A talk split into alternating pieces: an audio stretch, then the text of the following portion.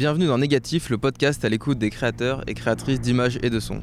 Je suis Thibaut Elie et aujourd'hui nous sommes depuis le Festival de Cannes pour un nouvel entretien sur les films qui y sont présentés. Nous allons explorer un documentaire qui a été diffusé à l'Acide, Congo, avec leurs deux réalisateurs, Adrien Lavapeur et Corto Vaclav. Bonjour. Bonjour. Bonjour.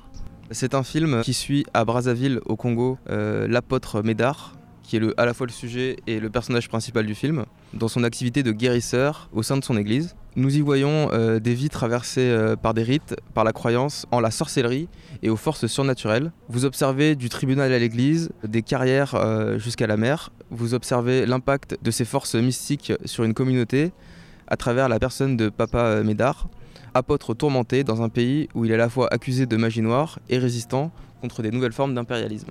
Alors tout d'abord, pouvez-vous nous raconter comment est né ce projet de documentaire et cette rencontre humaine entre vous et Papa Médard? Bon, à l'origine, euh, ce film, c'est d'abord une, recherche sur les esprits. C'est vrai que moi, j'étais euh, à une époque de ma vie au Brésil et j'avais assisté à des rituels euh, dans lesquels il y avait des gens qui rentraient en transe. Et, alors forcément, c'était assez troublant parce que bah, c'est pas du tout notre culture européenne. Et alors, je me suis posé beaucoup de questions à cette époque et j'ai continué à, participer à des rituels. Et, à un moment, euh, bon, ben, je, me souviens très bien, c'est comme si je me suis un peu assis et j'ai remercié les esprits de m'avoir montré leur, euh, leur, existence. Donc, c'est comme une sorte de, révélation. Et forcément, ça m'a ça m'a cherché, ça m'a poussé à, continuer les enquêtes. Et euh, voilà, comme mon métier, c'est cinéaste à la fois mes recherches personnelles et, mes recherches artistiques se sont euh, fondues. Et donc euh, j'avais rencontré Corto euh, à l'époque et Corto rêvait d'Afrique. Comme il, était en quelque sorte une disciple de Jean Rouge, donc il, voulait vraiment connaître ce continent africain et je l'ai embarqué avec moi dans cette aventure pour faire ce film sur la, religion de Gunza. Et comment avez-vous rencontré Papa Médard? Bah en fait, on, a fait un, une sorte de casting euh, d'apôtres, parce qu'ils sont assez nombreux à Brazza. On en a rencontré beaucoup. Et euh, parmi eux, l'apôtre Médard, chez qui on est arrivé, pour le coup, presque par hasard, sans chercher. Euh, un ami qui nous menait dans les rues nous, a indiqué Ah, là, il y a une église, vous qui aimez ça. Et voilà, on a rencontré Médard. Et comme Médard dit souvent, il dit Quand on s'est vu, c'est comme si on se connaissait depuis longtemps. Et donc euh, lui était absolument d'accord euh, pour faire ce film, mais il fallait demander euh, l'autorisation aux esprits. Voilà, donc ça a commencé comme ça, de manière immédiatement un peu... Avant que vous filmiez Avant qu'on puisse commencer à filmer. Enfin, cette quête déjà d'aller demander aux esprits, on, était déjà en train de la filmer parce qu'on savait que le, conte était en train de commencer d'une certaine manière. Donc il, presque comme s'il nous a fait rentrer dans, cette deuxième dimension par ces autorisations qu'on est parti demander sur les tombes des ancêtres, dont la plupart ont été tués par des blancs. Donc voilà, c'était, on devait aller se présenter pour expliquer que notre but était de propager cette doctrine et de parler d'eux. Et donc finalement, ils nous ont acceptés, tout en nous précisant que si on se moquait d'eux, ils finiront par nous envoyer des mauvais sorts et, détruire nos caméras. En tant que cinéaste, comment avez-vous construit votre dispositif de tournage, sachant que vous êtes deux? Bon, mais moi, je suis à la caméra, Corto est au son.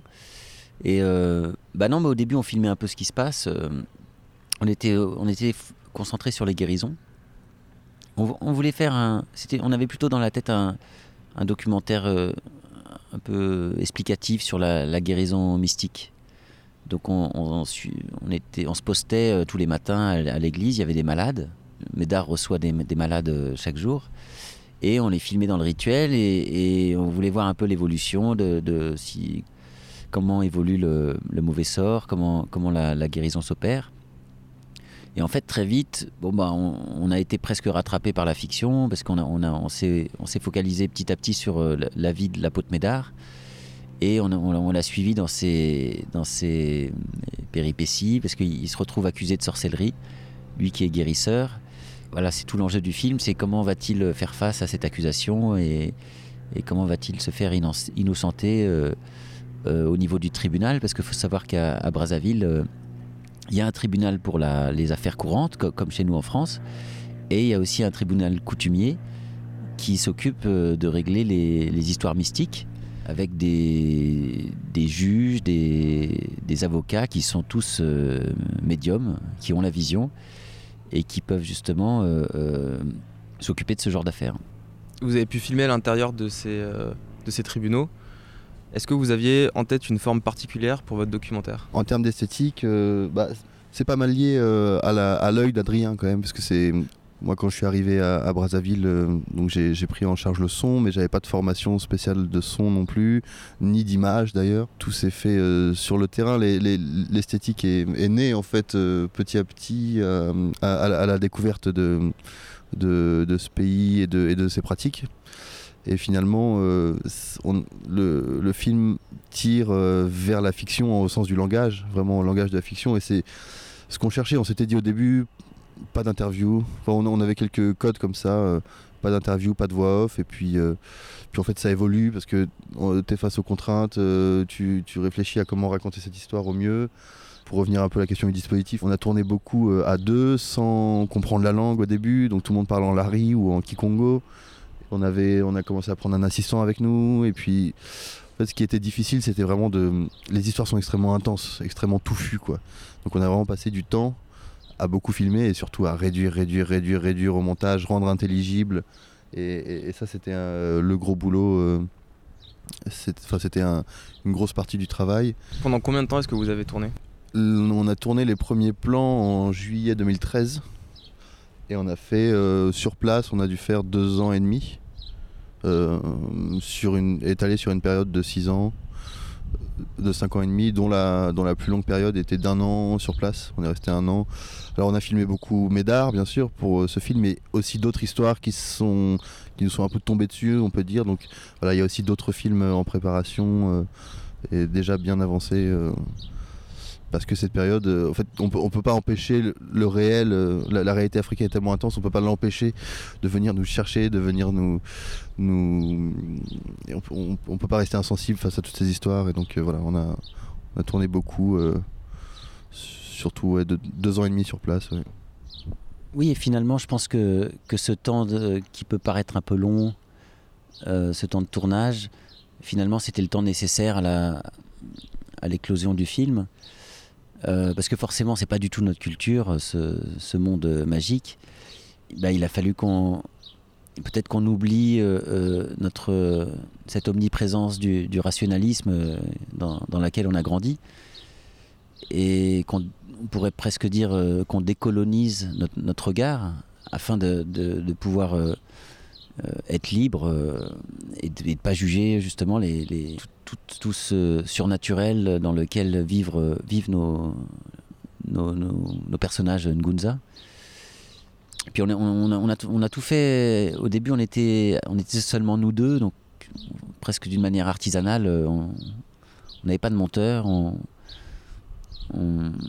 avait surtout besoin de recul. Donc il a fallu aussi qu'on revienne euh, en France, qu'on comprenne un peu mieux ces images, qu'on comprenne mieux ce film. Et c'est seulement à la fin euh, de ces années où on, a rencontré la production Kidam, qui, sont à Paris et qui ont, quand même structuré le projet. Pour accompagner le montage notamment Ouais, voilà. Bon, le film était quand même bien avancé dans le montage, mais voilà, c'est qu'on était trop. On, est, on, a voyagé en immersion, on est, on, c'est une histoire de recul. Et ce recul, euh, voilà, c'est ça nécessitait aussi d'autres, d'autres, d'autres personnes pour nous, nous aiguiller. Et après, c'est allé assez vite parce qu'on a eu le, film à la sélection à Cannes, l'Acide.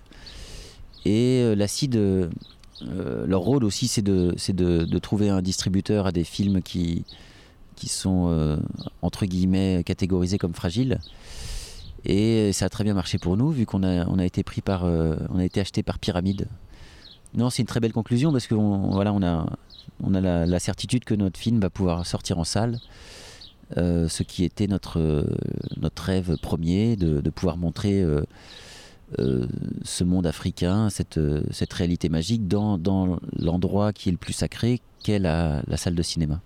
Dans le film, il y a à la fois des moments très contemplatifs et des moments où on voit plus les processus de guérison ou les procès qui peuvent être faits à la pote Médard.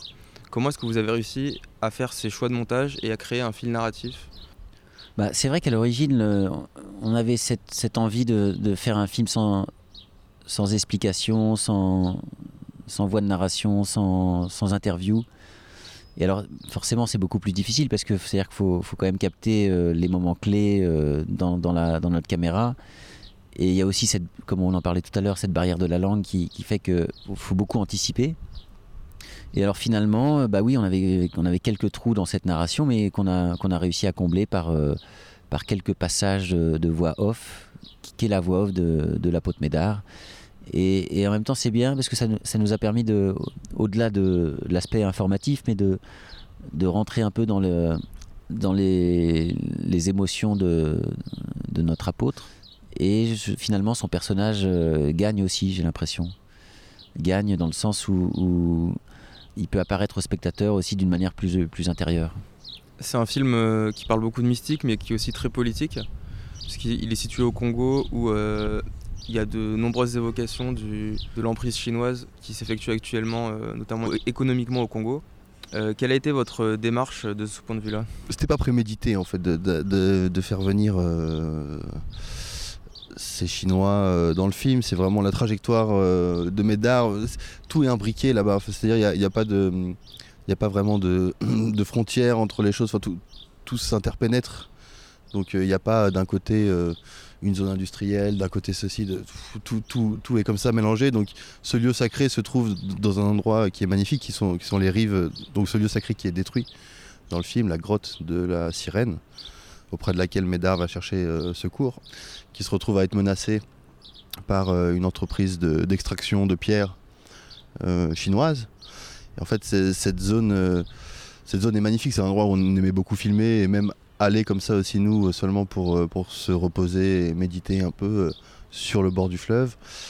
Et précisément à cet endroit-là. Et, c'est vrai que nous aussi on a vu arriver en fait sur plusieurs années tout le long du sur toutes les, rives d'un côté comme de l'autre du fleuve c'est-à-dire en RDC comme au Congo on voyait de l'autre rive aussi pareil des carrières de grès et de pierres qui tournaient à plein régime en fait qui cassent simplement les montagnes et les rives sur 200 300 400 mètres et en fait, c'est vraiment, ils sont à la dynamite, quoi. Alors, on évoque les Chinois dans le film parce qu'en fait, ça tombe sur eux.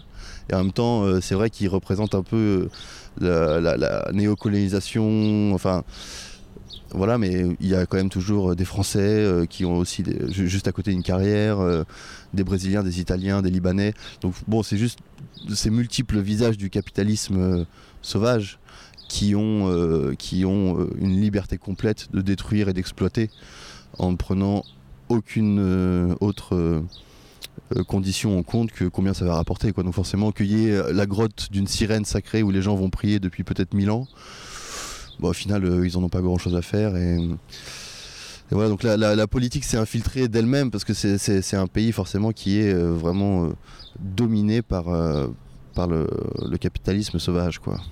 Donc c'était pas prémédité. Et en soi, tout est politique dedans parce que la présence des sorciers, le, euh, ce, tribunal qui est coutumier et en même temps il y a quand même un autre tribunal forcément administratif en plus. Donc voilà, tout, tout rien n'est étanche en fait. Euh, donc la politique s'infiltre. Euh. Après on n'a pas, on n'a pas voulu y aller avec des gros souliers, voilà, en disant, en expliquant que les Chinois sont là depuis tant de. On a toujours essayé de, garder ce langage du film assez, assez, assez coulé, assez sensible. Est-ce que vous vous revendiquez d'une démarche euh, anthropologique ou scientifique? Pas du tout euh, anthropologique seulement au sens où on, va quand même faire des recherches euh, dans, un, dans un milieu qui n'est pas le nôtre, dans une culture qui n'est pas la nôtre. Mais en soi, on n'a aucune prétention scientifique ni de volonté de, de parution, de publication dans des revues quelconques, même si on, prépare aussi d'autres projets, dont un livre mais qui serait plus un carnet de bord cinématographique. Euh, et donc euh, on ne se place pas du tout du, point de vue scientifique, non.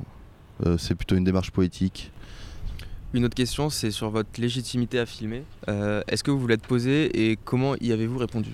Non, cette question, moi, je crois que personnellement, je me la pose encore parce que moi, c'est vrai que bon bah, on, a, on avait quand même montré notre travail en cours à un certain nombre de personnes et il y avait souvent cette question euh, qui revenait, mais, mais, mais pour comment, vous, en tant que blanc, quel, est votre, quelle est votre légitimité à filmer une tradition africaine?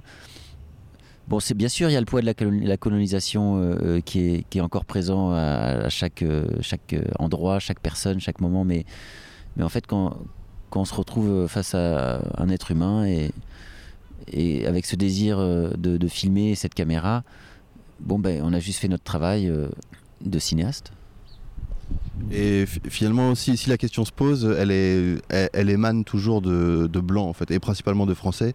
Et en fait, moi, je pense qu'on l'a résolu parce que, comme ça, euh, lorsqu'on a fait des projections avec des Congolais, tout simplement, et que les gens adoraient et qu'ils voulaient en voir plus. Et puis, Vous avez déjà montré le film au Congo? Bon, on a montré euh, au moins 26 versions de montage à tous les membres de l'église et euh, sur, sur, sur, toute cette période. On a montré à d'autres amis là-bas et tout. Et y a, cette question s'est jamais, jamais posée avec nos amis congolais. C'est souvent une question qui revient ici, qui est très récurrente hein, et qui a une légitimité parce que la colonisation est, en fait est encore en cours. Euh, donc c'est pas illégitime de poser cette question, mais quelle est notre position? Bah, C'est en tout cas normal, quoi, horizontal. On peut pas trop y répondre, mais c'est vraiment une question de, de blanc, je trouve. Euh. Oui, voilà, quelle est votre distance? Bah, Non, moi je dirais c'est un mètre et demi entre mon objectif et, et, mes personnages, mais voilà, c'est pas plus, pas plus compliqué que ça. Après, non, il faut, il faut toujours. Bah, je pense qu'il faut de l'amour aussi pour, pour filmer ces, de l'empathie Tous ces gens-là. Ou, ouais, même pas de l'empathie, euh, mais oui, de l'empathie peut-être. faut être sincère, et, mais c'est la base même du, du, cinéma. Donc après, toutes les questions comme ça, rationnelles, que, philosophiques, tout ça, moi, moi ça m'échappe un peu. Nous, on est, vous savez, on était, dans la, on était complètement en immersion. Euh, on a eu des palus, euh, on, a, on a souffert du, des moustiques, du soleil et tout ça. Et, et finalement, on a réussi par je ne sais pas quel miracle à, à finir ce film. Et, et eh bah très bien, merci à vous deux euh, pour votre entretien. Merci. On se retrouve euh, sur le site euh, négatif.co pour réécouter tous les épisodes en direct du Festival de Cannes 2019. Merci à vous, bonne journée. Le film sort début de l'année 2020 probablement. C'est noté.